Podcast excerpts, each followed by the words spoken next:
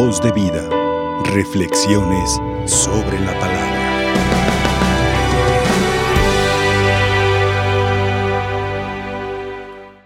Si algo puedes, ten compasión de nosotros y ayúdanos. Si algo puedes, es una petición, es una oración de frente mirando a Jesús, pero todavía es una petición fría, una fe aún ciega de un papá, una fe aún infantil, todavía no es una fe madura. Entonces encontramos una fe infantil en los discípulos y una fe infantil todavía no madura, adulta, también en el papá de este chico. Todo pasa cuando Jesús baja del monte. ¿A dónde ha ido Jesús? A hacer oración. Su rostro se ha vuelto blanco completamente. Sus vestiduras se han convertido en una blancura que nadie puede lograr. Y solamente la belleza del rostro se logra en la oración. Sinónimo, cuando Jesús va al monte es para orar. Monte, oración. Monte de los olivos, oración. Subir para después bajar a donde está la gente. Por eso, queridos hermanos, un consejo, un consejo, un consejo. Ojalá y pudieran plantar un olivo en su casa si hay un lugar para, para un árbol. Qué bonito sería tener un olivo en nuestra casa. Bien.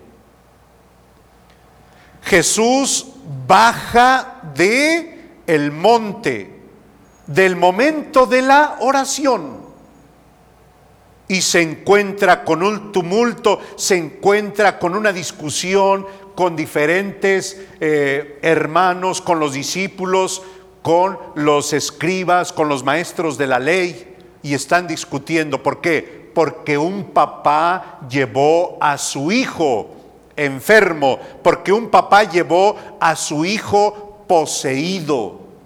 Y el Evangelio dice, Cristo le pregunta, oye, ¿desde cuándo le pasa esto? ¿Y cuándo dijo el papá? ¿Cuánto tiempo llevaba el niño? Desde desde pequeño, desde chico. Y aquí, queridos hermanos, quiero felicitar de todo corazón a tantos papás al Señor, al papá de casa, por preocuparse tanto por sus hijos, por su hijo, por su hija. Generalmente, y esto pues lo, lo, vemos, generalmente los sacerdotes nos damos cuenta que cuando hay una reunión de los papás de los niños del catecismo generalmente están las mamás. Cuando van a apuntar el bautismo, generalmente va la mamá. Generalmente la mamá es la que está un poco más atenta de la vida espiritual, del crecimiento espiritual, de la educación en la fe de, de los hijos. Los sacerdotes podemos dar el testimonio completamente de que llega la mamá y dice, Padrecito, dele la bendición a mi hijo. Padrecito, dele la bendición a mi hija. Muchas veces la mamá es la que se acerca, pero hoy, hoy no es una mamá, hoy es un, hoy es un papá. Y esto es de verdad un ejemplo muy grande. Por eso digo, felicito de todo corazón a los que son papá y han estado atentos Felicito de todo corazón a aquel papá que acerca al hijo a Dios. Felicito a aquel papá que siempre está atento porque el hijo está enfermo. Felicito a aquel papá que está atento, por ejemplo, en la escuela de sus hijos, en la escuela de sus hijas. Felicito a aquel papá que está atento en el desarrollo de su matrimonio de sus hijos. Hay muchos papás que son un ejemplo. Y a veces escucho, padre, la, la esposa, padre, dele la bendición a mi esposo, porque es buen padre. Y luego algunas mamás, algunas mamás o algunas esposas, si quieren un poquito así como con pena, pero dicen, aunque no es buen esposo, aunque no es buen esposo, pero es buen, buen papá, es buen papá. Entonces aquí pues hay que ser buen esposo, pero también hay que ser buen, buen padre, que ser buen papá. Entonces, felicito a aquellos papás que siempre cargan a sus hijos y van y los llevan al doctor. ¿Cuántos papás, dice el Evangelio, que con lágrimas, con lágrimas este papá le pide a Jesús, Señor, si algo puedes hacer, ayúdanos, ten compasión de nosotros. Felicito a aquellos papás que están atentos, pero también, también hago un llamado a aquellos papás que han sido completamente desobligados y tienen que tocarse el corazón para estar atentos a las necesidades físicas, espirituales de sus hijos. A ti que estás participando de esta misa y que eres papá desobligado, confiésate. Pide a Dios perdón porque has sido un papá sin responsabilidad. Has sido un papá que no te has tocado el corazón. Este papá hoy en día dice, se acercó y empezó a llorar. Cuánta preocupación, cuánta tristeza, cuánta desesperación. Y ustedes que son mamás, ustedes que son papás, seguramente cuántas veces entre esa desesperación, ¿por qué? Porque hay un hijo enfermo, porque está la nieta enferma, porque está cualquier persona que amamos, que conocemos y está enfermo, cuánta desesperación. A ver, un consejo, un consejo, un consejo. En la desesperación hemos caído, personas que han caído en estos errores, viendo, pensando que a lo mejor es una posesión diabólica o que tiene un espíritu. Las personas van con brujos las personas van con hechiceros. El papá, la mamá va con chamanes. El papá, la mamá van con espiritistas. Y es lo primero que buscan. En lugar de buscar a Jesús, en lugar de buscar un buen médico, primero van con ellos. Entonces se contagian. Y hay personas que dicen, no es que fui con una persona que cura pero es un brujo. No, pero es que en su casa, ahí en su, eh, donde nos recibió, en la sala o en el cuarto donde nos recibió, tiene imágenes, tiene la Virgen de Guadalupe. Pero ¿sabes qué? Tiene la Virgen de Guadalupe, pero atención, cuando son brujos o son personas que están del lado de Satanás, en la parte de abajo de la imagen tiene groserías a la Virgen. No creas que la tiene por devoción. Entonces, tengan mucho cuidado. Cuando se trate de algo extraordinario, cuando se trate como en el caso de hoy. Hoy es una posesión diabólica tal cual, porque tiene todos los signos, tiene todos los síntomas. Dice el papá, explica la situación de la enfermedad de su hijo. ¿Qué dice el papá? Dice, lo tira al agua, lo tira al fuego, quiere acabar con él espumarajos, rechina los dientes, lo, lo deja medio muerto, porque es un espíritu sordo, no puede hablar, le ataca la garganta, tipo convulsiones. ¿Qué es esto? Una posesión diabólica. Posesión diabólica. Por eso Cristo hace un exorcismo. Cristo hace un exorcismo. Cuando entonces Jesús dice, a ver, tráiganme al muchacho. No le dice, chico, ven, tráiganmelo.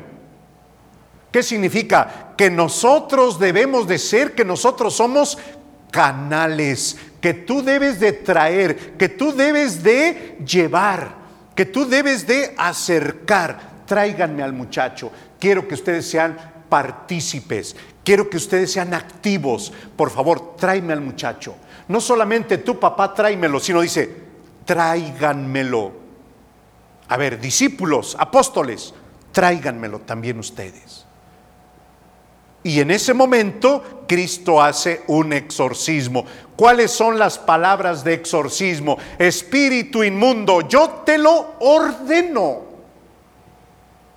Por eso cuando tengan un caso parecido, acérquense al párroco. A ver, un consejo, un consejo. Acérquense al párroco y díganle, Padre, ¿quién es el sacerdote exorcista de la diócesis? Porque no todos los sacerdotes son exorcistas. No todos los sacerdotes. Hay un sacerdote que está entonces delegado, autorizado por el obispo para hacer un exorcismo. Tráiganme al muchacho. Yo te lo ordeno, espíritu inmundo, sal de él. Y viene algo bonito no vuelvas a entrar en Él, no vuelvas a estar en Él. El que está con Jesús, entonces siempre va a estar con Jesús y ahí está el poder de Dios. Yo te lo ordeno. Al diablo no se le pide, al diablo se le ordena. Repito, al diablo no se le pide. Es más, ni se dialoga con el diablo. El sacerdote, el exorcista no tiene que estar dialogando con el diablo. Al diablo solamente se le ordena, yo te ordeno, sal de él. Y en ese momento el diablo se expresa, quiere poner todo su poder, nuevamente lo arroja, nuevamente lo violenta. ¿Saben por qué? A ver, atención, escuchen esto. ¿Por qué Dios permite, porque lo puede detener, por qué Dios permite una posesión diabólica? Dios lo permite para que veamos el poder de la misericordia de Dios. ¿Eh? para ver el poder de Dios. Dios es misericordioso. Y el diablo, a ver, aprendamos algo. ¿Qué pretende el diablo cuando posee a una persona? ¿Qué pretende el diablo? Hacer sufrir. Es lo que quiere hacer el diablo. El diablo no quiere que el hombre sea feliz. El hombre, el diablo quiere que el ser humano sufra. Por eso, por eso el papá, por eso el papá, me encanta, me encanta este hombre cuando dice, si puedes hacer algo, ayúdanos. Ten compasión de nosotros, ayúdanos. No solamente mi hijo sufre, yo también estoy sufriendo. Yo también estoy padeciendo. El diablo no solamente hace sufrir al chico, hace sufrir también a la familia y seguramente a la madre si existía la madre también sufriendo, sufriendo. Entonces, queridos hijos, hoy el tema central es el tema de la fe. Si puedes hacer algo, ayúdanos. Y Cristo como que le reprocha, ¿cómo que si puedo hacer algo? Claro, claro que puedo hacer esto y más. Esto y más. Para el que tiene, para el que tiene fe. Todo es posible para el que tiene fe. Todo es posible. Un ejemplo que nos ilumina mucho para ver el poder de la fe, la poder, la fe que ilumina, queridos hijos. Imagínense, a ver, imagínense. Alguien diría, Padre, ¿qué es la fe? ¿Qué es la fe? Imagínense un edificio que está en llamas. Un edificio que está completamente todo en oscuro, nublado, polvo. ¿sí? Un edificio que no se ve nada, mucha humareda. Entonces, allá en el edificio, en una ventanita, está una niña atrapada y empieza a gritar. Y hasta allá abajo, allá abajo está el papá y le dice el papá, hija, aviéntate, aviéntate, aquí estoy yo, papá, pero no te veo, papá con el humo no te veo. Tú aviéntate, yo sí te estoy viendo, hija, yo sí te estoy viendo, aviéntate. Y si la chica tiene confianza, tiene fe, se va a, se va a aventar, aunque no vea al papá, pero se va a aventar. Entonces, la fe es, yo me fío, yo me aviento, aunque no lo estoy viendo. Entonces, queridos hijos, el papá es un hombre de fe. Al principio dice, al principio titubeando, si puedes hacer algo. Pero después Cristo le dice, todo es posible para Dios. Escucha esto, Él escucha. Todo es posible para Dios cuando tienes fe. Entonces el papá dice, sí Señor, creo, creo, pero aumentame la fe que me falta. Un consejo, un consejo, un consejo, un consejo. La oración de un padre hoy puede ser esta. Creo, pero aumentame la fe que me falta. Les dejo de tarea repitan continuamente, creo Señor, pero aumentame la fe que me falta. A ver todos, creo Señor, pero aumentame la fe que me falta. Fuerte, una, dos, tres. Creo, Señor, pero aumentame la fe que me falta. Bien, ahí está. Termino diciendo, los apóstoles preguntan después, ¿Por qué no pudimos expulsar al demonio? Porque Jesús les dice, porque se necesita fe y oración y ayuno. Oración y ayuno. Seguramente esto fue una lección muy grande para los apóstoles porque Cristo les dice, gente incrédula, es un reproche muy fuerte, gente incrédula, ¿hasta cuándo voy a estar yo con ustedes? No se imaginaban, escuchen esto, esto es hermoso. No se imaginaban que después de un tiempo los apóstoles no solamente iban a expulsar demonios, sino iban a resucitar muertos. Iban a resucitar muertos. Tenemos el caso de San Pedro. Un día estaba una mujer rica que daba limosnas, una mujer entregada y se murió. Y se dieron cuenta que San Pedro andaba cerca y fueron con San Pedro y le dijeron, oye, visítanos. Llega San Pedro, saca a toda la gente que estaba llorando ante esta mujer que, que se había muerto, Talitá se llamaba. Entonces le dice, San Pedro se arrodilla y se pone a hacer oración. Ahí está la clave. Está la clave. Se arrodilló San Pedro y empezó a elevar la oración a Dios. Por eso los invito, ahorita terminando la Santa Misa, vamos a tener nuestra hora santa. Nos vamos a arrodillar ante el mismo Jesús y le vamos a pedir. Y después, más tarde, la cadena de amor para las personas que quieran eh, seguirnos. Entonces, se arrodilla San Pedro y le dice, levántate. Y resucitó a la mujer. Le dio la mano y la levantó. Todo mundo se quedó maravillado ante el milagro de Dios por intercesión de San Pedro, resucitar a una mujer, resucitar a una mujer. Y hoy lo mismo, Cristo lo levanta, le da la mano. Dicen que el muchacho se quedó como muerto. Cristo le da la mano y le dice, levántate y se lo entrega al papá. Es lo que quiere Dios papá e hijos juntos, papá e hijos juntos, papá y mamá juntos, se lo entrega al Padre.